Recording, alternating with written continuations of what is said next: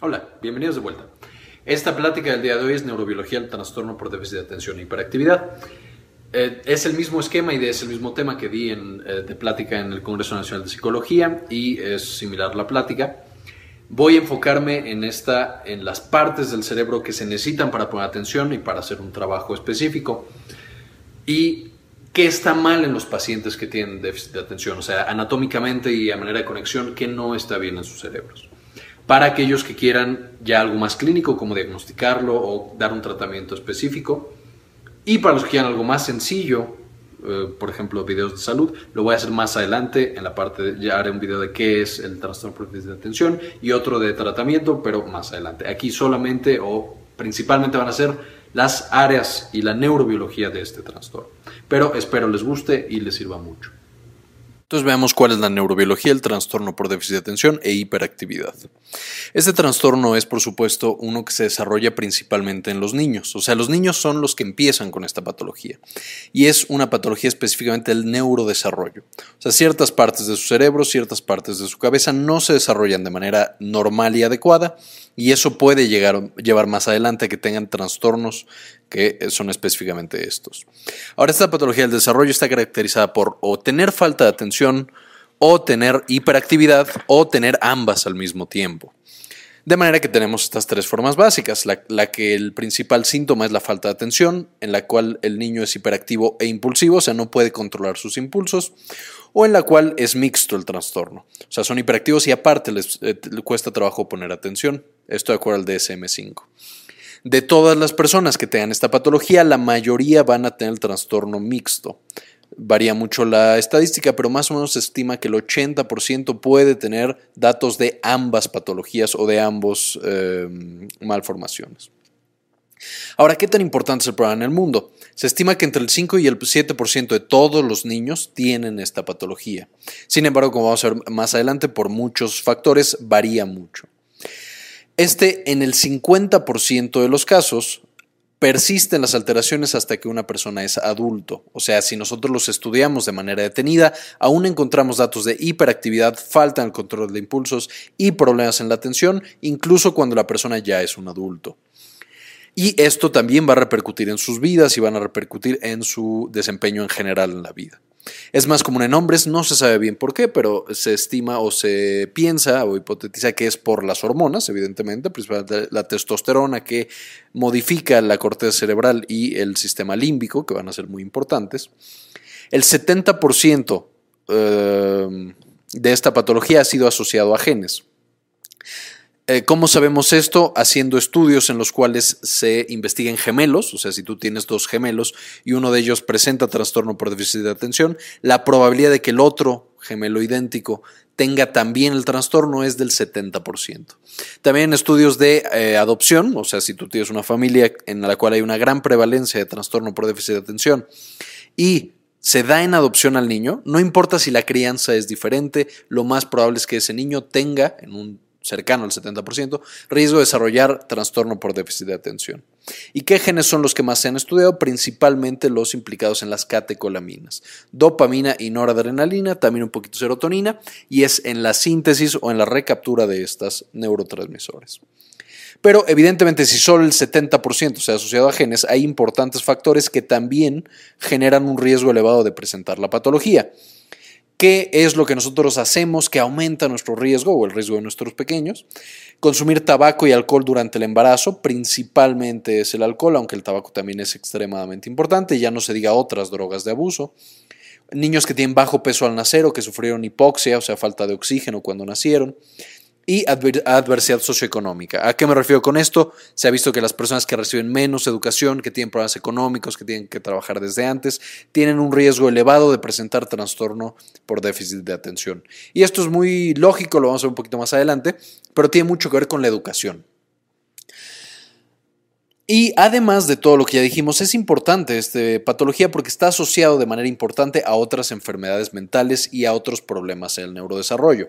Ya quedamos que los adultos que tenían la patología les va peor en la vida, ahorita lo vamos a ver, pero también desde niños se asocia a que esa persona tenga ansiedad, eh, tenga depresión, violencia, adicciones, entre muchas otras. Y aquí también quiero hacer hincapié en algo. Muchas veces, debido a estas asociaciones, nosotros encontramos o nos llega un niño que tiene trastorno por déficit de atención y, si en el mejor de los casos, se le da el manejo para el déficit de atención. Sin embargo, es muy importante pensar que el déficit de atención o los datos sugestivos de déficit de atención, hay muchos casos en los cuales solamente son la punta del iceberg. ¿A qué me refiero? Son niños que presentan problemas serios, que ellos propios en su casa tienen problemas, problemas de violencia, problemas de abuso, que sus papás están divorciando, etcétera y es necesario investigar que ese niño esté siendo cuidado de manera adecuada y que ese déficit de atención no sea solamente como una alarma de que algo mal está pasando con ese pequeño. Ahora, en esta gráfica, no, bueno, en esta diapositiva, no espero que se aprendan todos estos. Estos son los principales genes que se han implicado en la patología de trastorno por déficit de atención. Como podemos ver, hay una gran cantidad de genes implicados con la dopamina, con la noradrenalina, hay algunos de la serotonina y hay algunos otros, por ejemplo, de acetilcolina y de otras sustancias. Ahora, la mayoría de estos genes, este, Aquí podemos ver que se hizo un metaanálisis, o sea, se analizó una gran cantidad de estudios y una gran cantidad de personas y se le asigna algo llamado odds ratio. Esto significa qué tanto riesgo presenta esta persona elevado comparado con el resto de la población por tener ese gen. O sea, si yo tengo mal ese gen, ¿cuánto riesgo más tengo de presentar la patología? Como podrán recordar en el odds ratio, cuando nosotros lo calculamos, si nos sale un valor de 1, se ve que tenemos el mismo riesgo que el resto del mundo desarrollar la enfermedad. Y cada punto que nosotros estemos por encima de 1, pues es riesgo aumentado. Ahora, ¿cuánto riesgo conferían estas alteraciones en los genes? Como podemos ver es 1.34, 1.21, 1.3, 1.2. ¿A qué me refiero con esto? Todos los genes o muchos de los genes estudiados de las catecolaminas aumentan el riesgo, sin embargo no es un riesgo tan grande. Por ejemplo, el 1.34 se ve que somos 0.34 veces más propensos a desarrollar la patología. Y lo mismo pasa para todos los genes estudiados. Lo que esto nos sugiere es que a pesar de que los genes juegan un papel muy importante, no hay un solo gen que genere esta patología. De la misma manera, no hay un solo neurotransmisor. No va a ser solamente algo malo de la noradrenalina o dopamina o serotonina. Es un conjunto de genes que generan la predisposición y además no solamente son los genes, hay una importante carga por parte del ambiente en el que vive ese niño y la educación que recibe. Y ahora viendo, viendo, la perspectiva a nivel mundial, aquí tenemos un mapa de muchos países en el cual podemos ver cuál es la prevalencia o cuál es el porcentaje de la población infantil que presenta esta patología. Y aquí es especialmente claro que hay una gran variabilidad, por ejemplo en Líbano 1.8, Australia 1.1, en México llegamos casi al 2%, en Brasil llegan casi al 6%. Estados Unidos 5.2, Francia 7.3, etc. ¿Por qué hay una variabilidad tan grande? Hay una gran cantidad de razones que, con las que hemos tratado de explicar estas diferencias. Una de las más importantes es, por supuesto, el sistema de salud. Los sistemas de salud que son más robustos, pues tienen una facilidad mayor para encontrar a esos niños que tienen el trastorno y ayudarlos de manera temprana. Además, estas eh, culturas están acostumbrados a llevar a los niños al médico. Mientras que en otras que somos menos propensos, como México, Colombia, en general Latinoamérica, tenemos una, o sea, no llevamos tanto a los niños al médico y entonces nunca lo notamos. Sin embargo, también la cultura tiene un impacto muy importante. Las culturas que consideran que los niños deben de ser inquietos, deben brincar, saltar, ir por todos lados, son menos eh, propensos a llevar a su niño al médico por estas razones. También la educación es una parte muy importante. Eso explicaría por qué, por ejemplo, en Australia tienen una eh, proporción tan baja, a pesar de que tiene un sistema de salud bastante, bastante robusto. Entonces hay una gran cantidad de diferencias dependiendo de muchos factores. Hablando todavía de la importancia, en este estudio podemos ver ahora qué tanto afecta que tú tengas trastorno por déficit de atención en el resto de tu vida. En este estudio, muy interesante, eh, a, personas que habían tenido criterios diagnósticos para trastorno por déficit de atención le preguntaban, bueno, ok, en tu infancia, ¿qué tan difícil fue tu infancia? O sea, ¿qué tanto impacto negativo tuvo tu infancia en el resto de tu vida? Por ejemplo, si te metió en la cárcel o consumiste drogas o no tuviste amigos, etc. ¿Qué tanto, eh, por ejemplo, también malas memorias desarrollaste durante tus años de infancia? qué tanto fue peor tu infancia con respecto a la infancia de las demás personas. Y vieron que en todas estas preguntas negativas, las personas que tenían trastorno por déficit de atención, que son estas barras de azul claro, tenían significativamente mayor, una experiencia más negativa de su infancia en comparación con las personas que tenían, eh, no tenían ninguna patología. Esta es una diferencia muy significativa. En todas las preguntas negativas, los pacientes que tenían trastorno por déficit de atención, que, que, habían tenido y ya eran adultos, les había ido mucho peor y habrían sufrido, sufrido mucho más su infancia a comparación con las personas normales o los grupos controles más bien. Y en la última pregunta, cuando dijeron qué tanto tu infancia te preparó para las experiencias que ibas a tener en la edad adulta, los pacientes que habían tenido trastorno por déficit de atención decían que era significativamente menos la preparación que habían tenido, o sea, qué tan preparados habían estado después de su infancia y su adolescencia, a comparación de las personas control. Entonces, estas personas sufrieron por este trastorno. Y eso es algo muy importante. El sufrimiento es lo que nosotros como personal de salud vamos a tratar de aliviar. Esto es algo muy importante. No es o no hay que darle medicamento a los niños o no hay que darle tratamiento únicamente porque son inquietos únicamente porque se la pasan saltando y jugando, etc. Lo que nosotros tratamos de aliviar es justamente lo que se expresaba en este estudio, es el sufrimiento que se genera debido a esta patología. Pero entonces vamos a estudiar cómo funciona la mente cuando estamos tratando de poner atención. O sea, cuando nos estamos enfocando en hacer una cosa en específico, ¿qué es lo que tiene que pasar en nuestros cerebros? Pues primero que nada, cuando se empezó a estudiar esto por el doctor Luria, él fue un famoso neuropsicólogo, él dijo que para nosotros trabajar en algo y poner atención en algo necesitamos que se activen tres niveles específicos. El, primero que se tenía que activar era o necesitábamos tener un sistema que activara al resto del cerebro y a la corteza. Este sistema es conocido como sistema activador reticular ascendente. Se encuentra en médula, en puente y un poco en diencéfalo y se encarga de secretar una gran cantidad de neurotransmisores, principalmente catecolaminas, hacia otras partes del cerebro, desde el mesencéfalo hasta la corteza cerebral. Y esto es justamente lo que se prende cuando nosotros despertamos. Cuando nos vamos a dormir, se apaga y entonces el cerebro puede ir a descansar, entre comillas. Entonces este va a ser muy importante y va a ser el primer paso. El segundo paso va a ser el sistema amnésico o el nivel amnésico. En este vamos a tener la corteza temporal, la parietal, el hipocampo, entre otros. Aquí vamos a acumular experiencias y estas van a definir cómo respondemos a nuevos retos de la vida diaria. Ahorita vamos a ver un poco más a fondo eso. Y por último tenemos el nivel atencional los niveles que van a encargarse de poner atención, de generar una respuesta y de que esa respuesta sea conveniente para nosotros. Aquí el principal componente va a ser la corteza prefrontal, sin embargo, como vamos a ver más adelante, la corteza parietal también funciona en ese nivel. Y bueno, vamos a empezar entonces a ver, después de los trabajos de Luria, qué cosas nuevas hemos descubierto, porque por supuesto el, panorama no ha persistido de la misma manera y se ha puesto un poquito más complicado. Entonces, primero, cuando estamos despiertos, o sea, ya se activó el sistema activador reticular ascendente y está liberando unas concentraciones estables y bajitas de catecolaminas, principalmente de algunos neurotransmisores, estamos despiertos pero no estamos poniendo atención y estamos ensoñados, o sea, estamos pensando qué vamos a hacer cuando sean nuestras vacaciones o cuando me haga caso qué es lo que vamos a hacer juntos o cuando me gane la lotería qué es lo que voy a comprar, etcétera. En ese momento nosotros tenemos activadas unas partes del cerebro que vamos a llamar en conjunto el sistema de default, que está aprendido default. Por su en inglés, Default Mode Network o DMN. Estas áreas del cerebro van a estar encargadas, se van a aprender cuando nosotros estamos en introspección, meditando, cavilando, etc. También van a estar encargados de la mentalización, de las ensoñaciones, y es el lugar al que vamos cuando dicen que estamos en la luna. En realidad no vamos a la luna, sino que estamos en estas partes en azul aquí de nuestro cerebro. Cuando estamos soñando, cuando estamos fantaseando, estas son las partes que se prenden de, nuestro cerebro. Y de las más importantes va a ser la corteza prefrontal medial. Sin embargo, otras estructuras va a ser la corteza temporal medial, la corteza parietal lateral, el precúneo, que es otra parte de la corteza parietal, y la corteza singular posterior. Entonces, muchas partes de la corteza van a estar platicando entre ellas, activándose y van a generar todos los sueños que tenemos cuando estamos despiertos.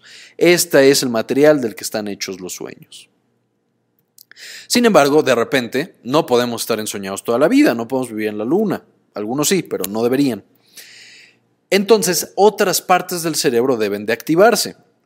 Por ejemplo, esta pequeñita que estaba en clase, obviamente no poniendo la atención al profesor, de repente en su clase entra un oso.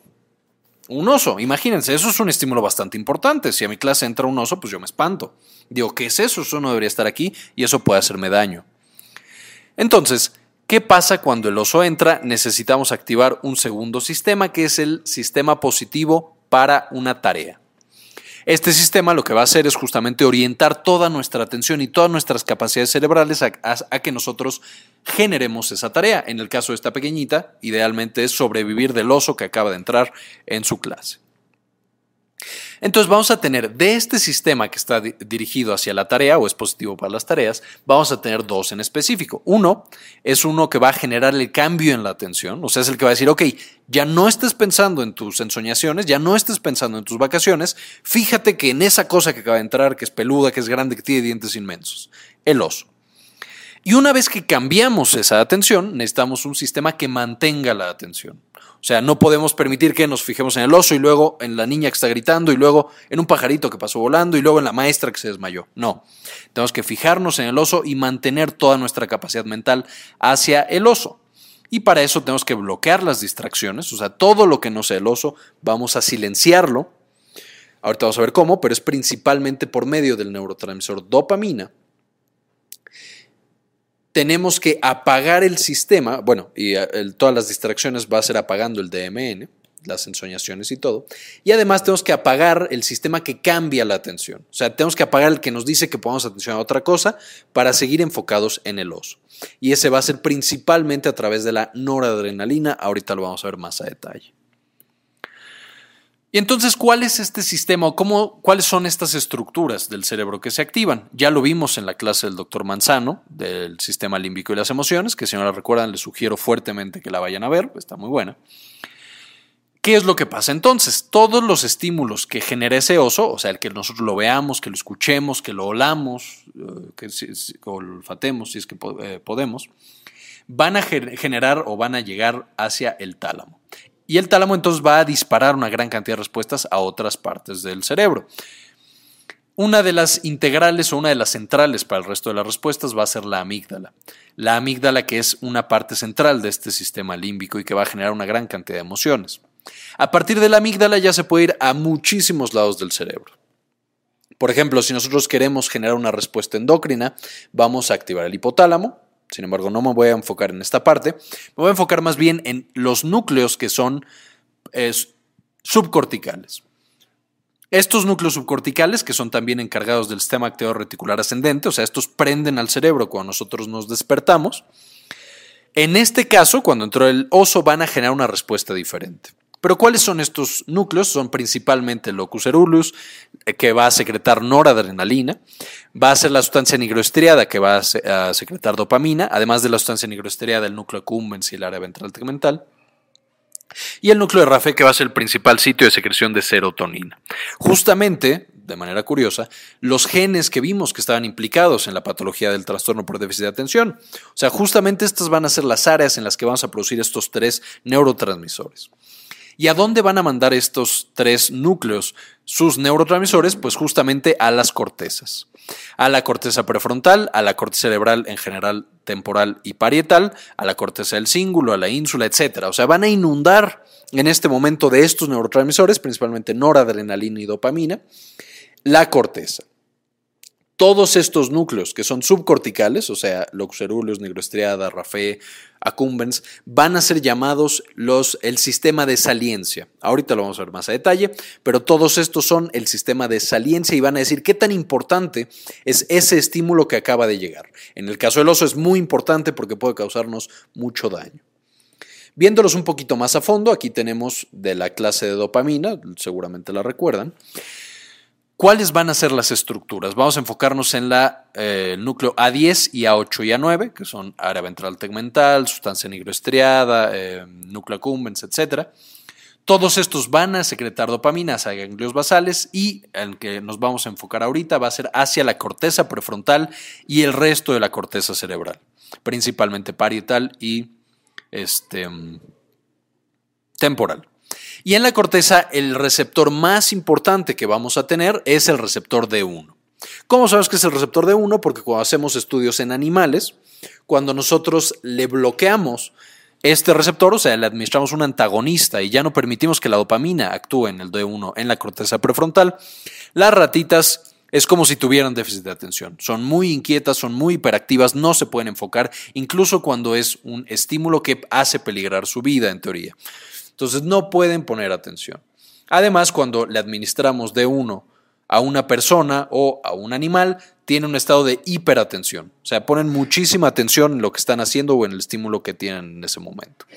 Entonces, para abreviar, va a ser la dopamina, especialmente la corteza prefrontal y especialmente a través del receptor D1, lo que va a generar un silencio, va a silenciar el resto de los estímulos que no nos deben importar en ese momento, que vamos a llamar entre comillas el ruido.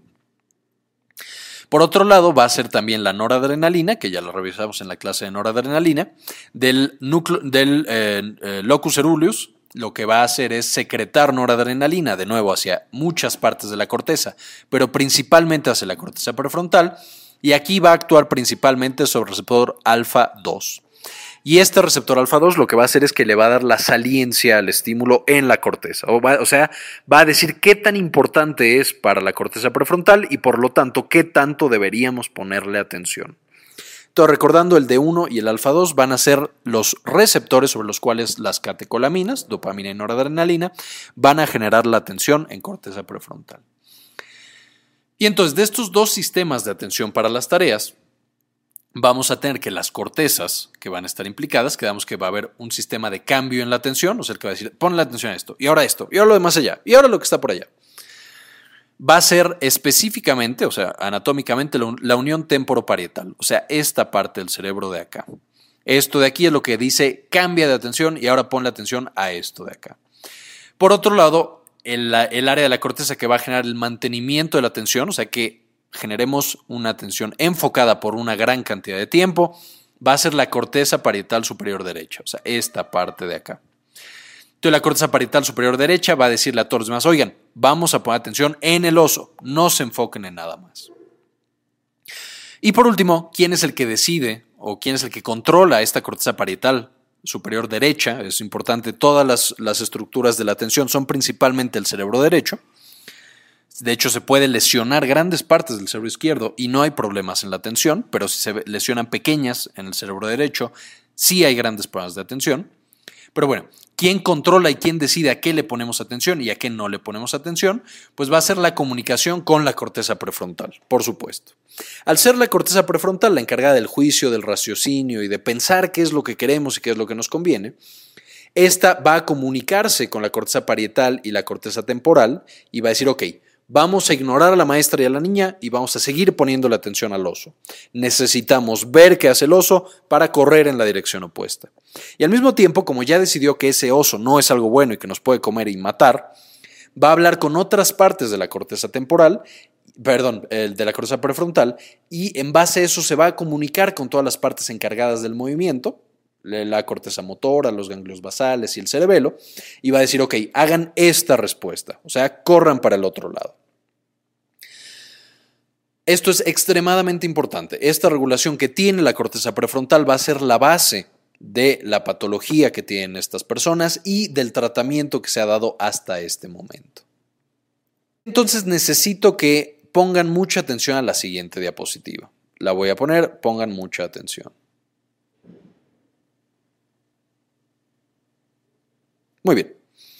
En la diapositiva anterior llamada competencia, si yo en este momento les preguntara qué es lo que eran las imágenes, o sea, qué había en esas imágenes, seguramente alguno me lo podrá decir. No puedo hacer ahorita el experimento porque es un video de YouTube, sin embargo, en los, por ejemplo, en el Congreso Nacional de Psicología que presenté primero esta plática, cuando le preguntábamos a los participantes, oye, a ver, ¿qué dicen? ¿Qué, son esas imágenes? Eh, contestaban de manera muy exacta, contestaban una calavera, está una playa, una chica y un chico, o incluso podían dar los nombres. Sin embargo, cuando yo les pregunto, o si les preguntaba, bueno, ¿y las letras qué decían? Muy pocas personas, de hecho, en ese congreso nadie pudo decir qué decían las letras. Incluso ahorita, tú que estás viendo el video, seguramente te acuerdas de qué eran las imágenes, pero difícilmente recuerdas qué decían las letras. Y esto va a ser por un proceso llamado competencia.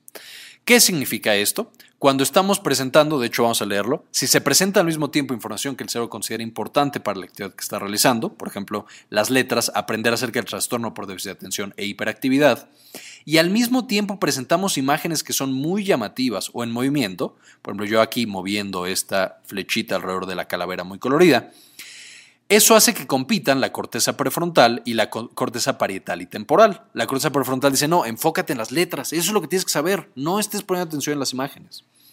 Pero la corteza parietal y temporal dice, no, espera, es que algo se está moviendo, a lo mejor nos va a atacar, o a lo mejor es algo importante. Y eso tiene muchos colores, está bien padre, a lo mejor es comida, o a lo mejor es algo que nos puede permitir sobrevivir. Entonces, esta plática que tiene la corteza prefrontal, temporal y parietal van a ser lo que deciden al final qué es a lo que le prestamos atención. Y justamente esas conexiones entre corteza temporal, parietal y prefrontal van a ser las que están alteradas en las, en las personas que tienen trastorno por déficit de atención e hiperactividad. A manera de resumen, entonces, ¿cuáles, ¿cuáles son las estructuras encargadas de este sistema que está enfocado a ser positivo para las tareas, o sea, Task Positive Network. Ya quedamos la corteza prefrontal, dorsolateral especialmente, la corteza insular, la parietal superior, que es la que platica, la corteza eh, frontal premotora, que es la que ya va a generar junto con el sulcus precentral justamente ese movimiento, el hecho de que la niñita en ese momento se pare y salga corriendo del otro lado para evitar al oso.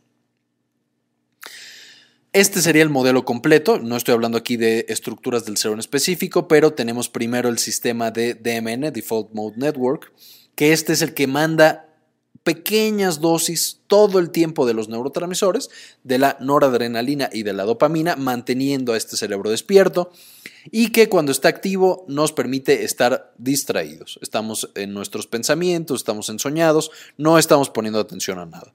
Entonces es por la secreción poco a poquito todo el tiempo de los neurotransmisores.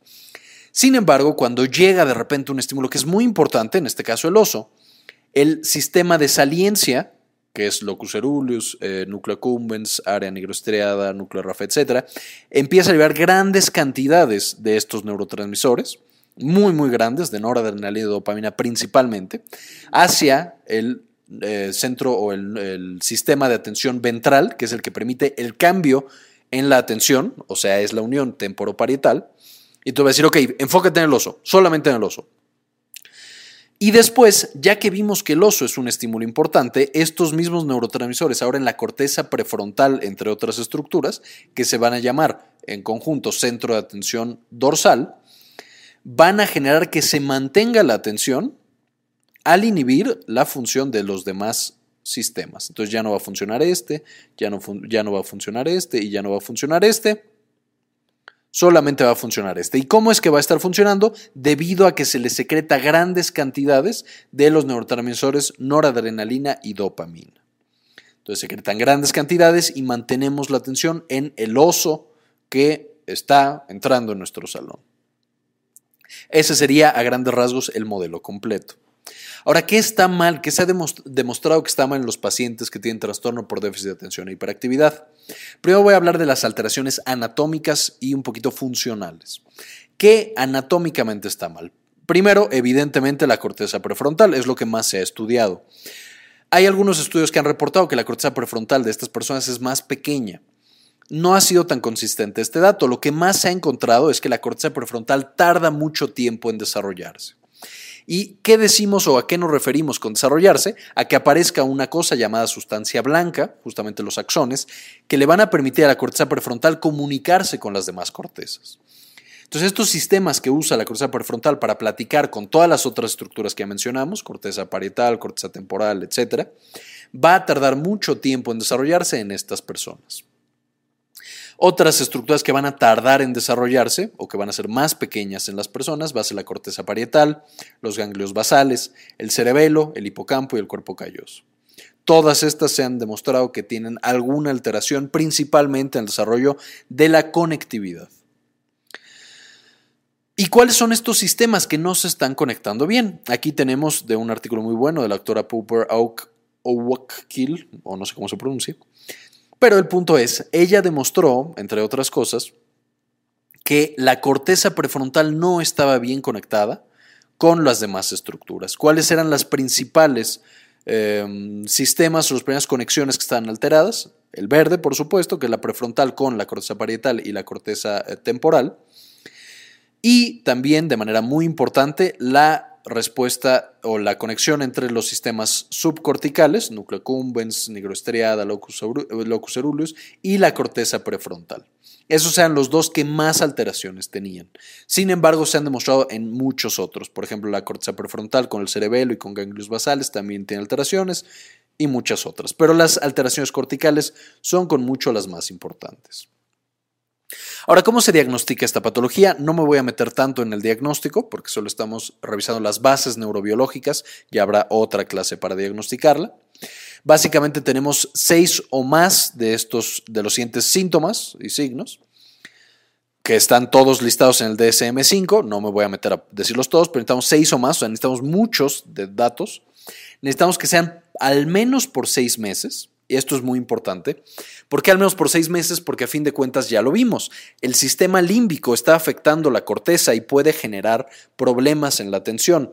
De manera que si nosotros tenemos a una persona que tiene por menos de seis meses alteraciones en la atención, esto puede sugerir que no sea que su cerebro está mal hecho, por decirlo entre comillas, no es que esté mal hecho, pero que esté tardando en, en madurar sino que problemas emocionales pueden afectar de manera muy importante este sistema de la atención. Por ejemplo, el pequeñito que sufre violencia en su casa puede tener importantes problemas de atención.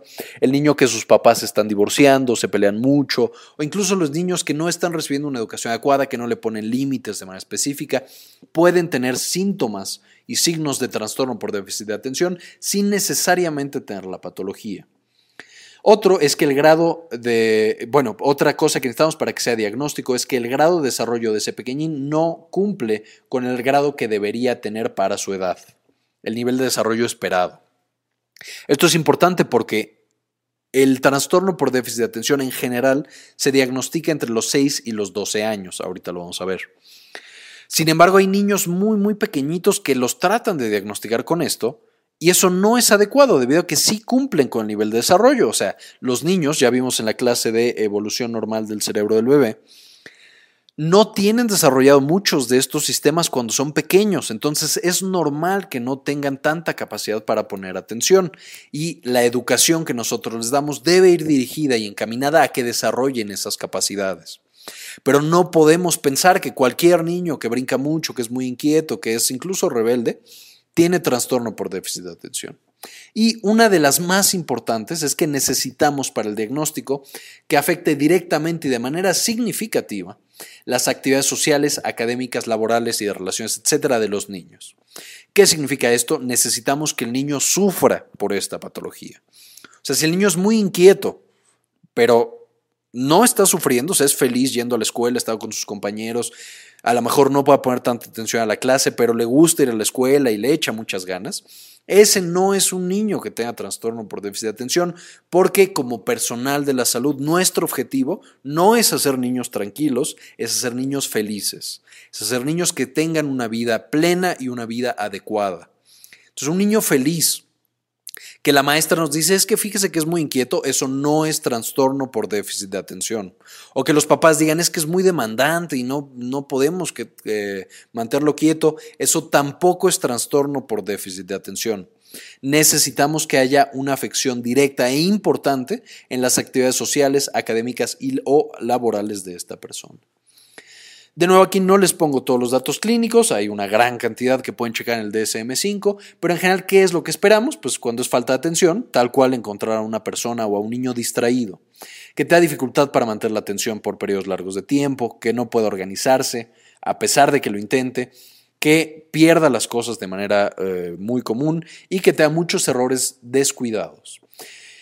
Y por ejemplo, incluso en dificultad para mantener la atención es incluso cuando el niño está haciendo actividades que le gustan, que está viendo una película, que está con sus amigos, no puede mantener la atención demasiado tiempo en eso que está haciendo. No puede jugar eh, fútbol mucho tiempo, no puede ver una película que le gusta completa, no puede leer a lo mejor libros que le gusten, etc. Cuando estamos hablando de hiperactividad, en general, ¿a qué, nos referimos? Es un niño que es incapaz de mantenerse quieto, le cuesta trabajo permanecer en silencio, interrumpe a los demás cuando están hablando, habla demasiado, contesta preguntas antes de que se le acaben de formular porque no puede esperar a que se acabe la pregunta para ya contestarla.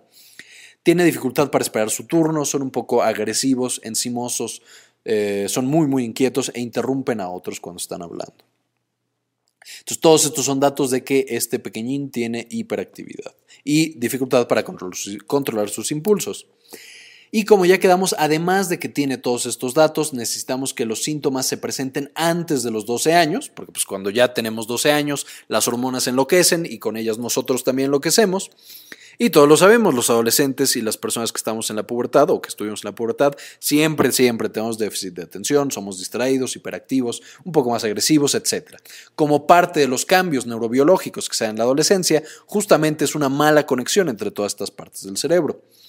Necesitamos también que los síntomas de inatención e hiperactividad estén presentes en dos o más contextos. Por ejemplo, que el niño tenga muchos problemas en casa y en el colegio, o en casa y en el trabajo, con los amigos y con los familiares, etc.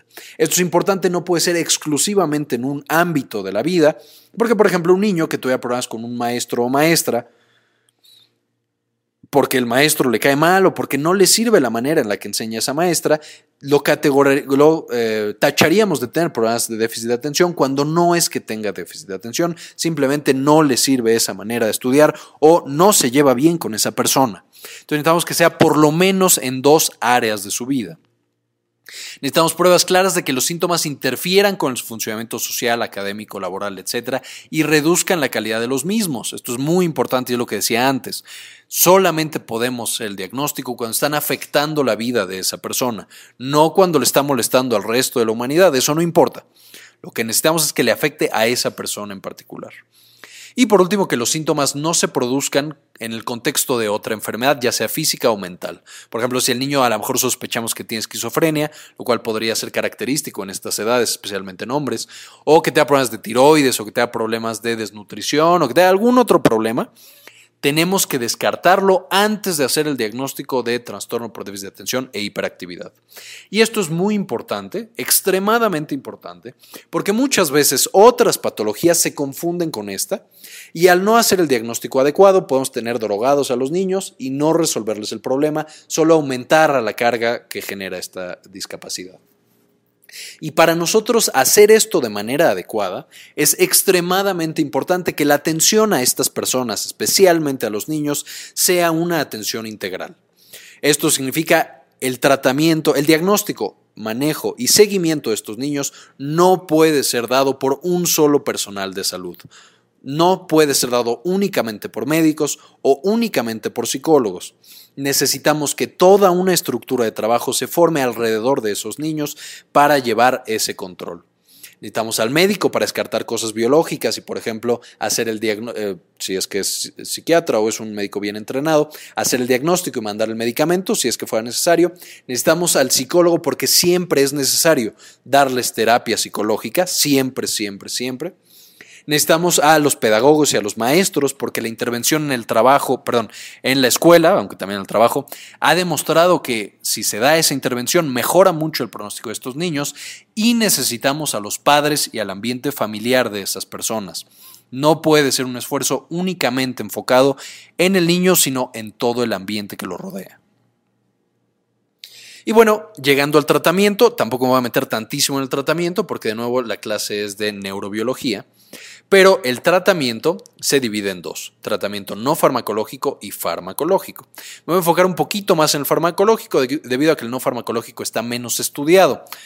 A lo mejor porque hay menos investigadores, no lo sé, pero no se ha demostrado fehacientemente cuáles son los eh, mecanismos por los cuales funciona ese tratamiento no farmacológico. Pero bueno, si estamos diciendo que la patología en los pacientes con trastorno por déficit de atención es que su corteza prefrontal o en general su sistema dorsal de atención no está funcionando tanto, o sea, no logra controlar a los otros. Y estos dos le dicen que ponga atención a todo, a esto y luego a aquello y luego a lo demás allá. O sea, en el caso de la niña, por ejemplo, que le preste atención al oso y luego a la niña que grita y luego a la maestra que se desmaya y luego al pajarito que pasa en la, en la ventana. Estos dos están hiperactivos, a todo le quieren prestar atención. Y eso no es funcional porque se van a comer a la pobre niñita. Entonces, esta disfunción, esta mala comunicación puede generar trastorno por déficit de atención o también una hiperactividad de este, el hecho de que no podamos silenciar las demás cosas y todo sea muy significativo, o sea, que no notemos la diferencia de neurotransmisores entre aquí y acá, hacen que estas personas no se puedan concentrar. Entonces, ambos tratamientos, el no farmacológico y el farmacológico, van a estar encaminados a mejorar este desequilibrio en las actividades de las diferentes partes del cerebro y de los neurotransmisores. Hablando del tratamiento no farmacológico, lo que más se ha visto que funciona es la terapia cognitivo-conductual. Esta es la intervención, de hecho, que está aprobada por las guías de práctica clínica como primer línea de tratamiento. Siempre que hacemos el diagnóstico de trastorno por déficit de atención, necesitamos dar terapia cognitivo-conductual, ya sea que demos medicamentos o que no los demos. De hecho, en primera instancia, no se recomienda mandar tratamiento farmacológico, no se mandan medicamentos, únicamente terapia cognitivo-conductual. ¿Cuál es la que pareciera que funciona mejor? Es la terapia cognitivo-conductual que se le da al niño y que se le da a los papás. Hay que informar a los papás acerca de cómo es la patología, qué tienen que esperar, qué tienen que hacer. En estas intervenciones no farmacológicas también deberían participar los maestros, los pedagogos, en general quien se está encargando de la educación de este niño. Y además de la terapia cognitivo-conductual, deben darse estrategias para que el niño fortalezca sus capacidades de atención. Entre los ejemplos que se eh, sugieren en la literatura es, por ejemplo, que los niños lean, o sea, el, obligarlos, entre comillas, a que su cerebro tenga que enfocarse en una sola cosa. Y aquí, curiosamente, también participan los videojuegos. Se ha demostrado que los niños que juegan videojuegos, al concentrar toda su capacidad mental en una cosa, que es el videojuego, fortalecen estas conexiones. Y también este, debe limitarse en general el uso o el acceso que tienen estos niños a los, al Internet en general, a los iPods, eh, perdón, a los iPads, a los teléfonos inteligentes, a las computadoras, etcétera, debido a que el Internet, al generar tanta información tan rápida y tan cambiante, puede favorecer el desarrollo del trastorno. No estoy diciendo que eso lo cause, estoy diciendo que algunos estudios sugieren que demasiado acceso al Internet y a cosas que cambian tan rápido de información puede generar trastorno por déficit de atención. En cuanto a estas terapias no farmacológicas, se ha demostrado que si tú das la terapia no farmacológica y el niño empieza a mejorar, porque sí mejoran, anatómicamente también se encuentra que la corteza prefrontal aumenta los niveles de dopamina y noradrenalina y mejora la conectividad que tiene con otras partes de la corteza cerebral. Entonces, únicamente el tratamiento no farmacológico cambia los neurotransmisores y cambia la manera en la que el cerebro está conectado y el tratamiento no farmacológico puede darse de manera eh, aislada, puede solo darse este tratamiento y que el paciente mejore. Ahora, si no mejoró después de la terapia cognitivo-conductual, entonces sí podemos considerar dar tratamiento farmacológico. Entonces, no a todo mundo se le dan medicamentos, solamente cuando falla la primera línea es que sean los medicamentos. ¿Qué medicamentos se dan? Los cuatro principales aprobados por la FDA y que están en las guías de práctica clínica son estos: el metilfenidato, la atomoxetina, la guanfacina y la clonidina. ¿Qué es lo que van a hacer estos? Si estamos diciendo que el problema es en la conexión, o sea que todos estos mm, áreas subcorticales y la corteza temporal y parietal se comunican con la corteza prefrontal, le mandan neurotransmisores como dopamina y noradrenalina, pero no son suficientes, o sea, no está suficientemente fuerte esta conexión o esta plática que tiene entre ellos. Vamos a hacer que el mensaje sea más claro y más fuerte. Es como subirle el volumen a la plática que tienen la corteza prefrontal con la corteza parietal y temporal. ¿Cómo lo hacemos? Si esta fuera la sinapsis, esta célula presináptica le va a liberar el neurotransmisor a la corteza prefrontal. Vamos a suponer que este sea el locus ceruleus o el sustancia negroestriada o el núcleo accumbens que está lanzando los neurotransmisores a la corteza prefrontal para decirle, hey, aquí hay un oso. Una vez que los neurotransmisores son liberados, como ya hemos visto en muchas de las pláticas, un mecanismo para quitarlos del medio y que no se mantenga el mensaje, para darle saliencia, es que se recapture en la neurona presináptica. Entonces lo recaptura y acaba el mensaje. Digamos, hey, ahí está el oso y ya se mandó el mensaje, no se sigue mandando. Lo que hace el metilfenidato, el tratamiento de primera línea farmacológico, es que inhibe la recaptura de dopamina. Entonces permite que la dopamina esté más tiempo en la corteza prefrontal y active más a los receptores de uno en específico. La atomoxetina es exactamente lo mismo, pero el el recapturador que inhibe es el de la noradrenalina, el NET, mientras que el de la dopamina es el DAT. La atomoxetina inhibe a la, proteína NET, ya no se recaptura la noradrenalina y entonces tiene más tiempo para activar su receptor, el receptor alfa 2 en la corteza prefrontal. Estos es el tratamiento de segunda elección y los tratamientos de tercera y cuarta elección son la guanfacina y la clonidina. Estos, a diferencia de, o más bien, en vez de inhibir la recaptura de los neurotransmisores, la guanfacina y la clonidina activan directamente a los receptores alfa 2 en la corteza prefrontal.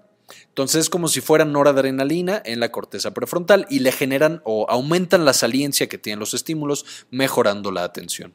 ¿Cuál es el problema con estos? Al activar a los receptores alfa 2, ya lo vimos en la clase de noradrenalina, estos son inhibitorios, de manera que pueden generar que baje la presión de manera muy salvaje, muy agresiva, entonces el niño se sienta muy mal, se desmaye, etc. Son seguros si se administran de manera adecuada, pero tienen más efectos adversos que el metilfenidato y la atomoxetina. Aquí en México también se usan las anfetaminas, que son un poco más cuestionadas. Metilfenidato en parte corresponde a esos e inhiben también la recaptura de dopamina. Por último, en este estudio se realizó, o en este estudio se está viendo específicamente el tratamiento adecuado para el trastorno por déficit de atención, o sea, darle a las personas la dosis que está estudiada. Y vieron que cuando se daba la dosis estudiada, el medicamento, el, metilfenidato o la atomoxetina, que fueron los que se estudiaban, aumentaban de manera importante la cantidad de dopamina y de noradrenalina en la corteza prefrontal. Entonces, aumentaban los niveles de manera importante. Mientras que en el sistema de recompensas no aumentaban de manera importante, se mantenían casi iguales. Esto es importante porque cuando nosotros demuestra que cuando nosotros damos la dosis adecuada en pacientes que sí lo necesitan, podemos generar un aumento exclusivo o más específico de los neurotransmisores en la corteza prefrontal y no en el sistema de recompensa. ¿Por qué es importante que no se genere este aumento en el sistema de recompensa? Porque aquí es donde se genera la adicción. Y esto es muy, esto es muy significativo. Los pacientes podemos darle el medicamento y si no damos la terapia cognitivo-conductual, muchas veces falla el medicamento y decimos, bueno, necesitamos una dosis mayor. Seguimos sin hacer intervenciones con la familia, en la escuela, etc. Y entonces no funciona el tratamiento y damos una dosis mayor. Cuando la dosis es demasiado alta, sí generamos aumento de los neurotransmisores en la corteza prefrontal, pero también los generamos en el sistema de recompensa. Y como vimos en la clase de sistema de recompensa, cuando aumenta demasiado la dopamina en este sistema de recompensa, eso genera adicción. Y podemos tener niños que son dependientes del tratamiento médico porque no se dio un tratamiento adecuado al ignorar y no dar la terapia cognitivo-conductual y otro tipo de estrategias. De manera que podemos de nuevo hacer más daño del beneficio si no se da una intervención adecuada y una intervención multidisciplinaria por eh, personal sanitario bien capacitado. Muy bien, pues esto fue todo por el video de hoy. Espero hayan aprendido mucho y espero haber sido bastante claro con la información. Eh, para, complementar, para complementar la información, les sugiero que vean los videos de sistema límbico de Manzano y el de dopamina y noradrenalina que subimos previamente en el canal. Y como siempre, hay unos que cambiar el mundo, compartan información.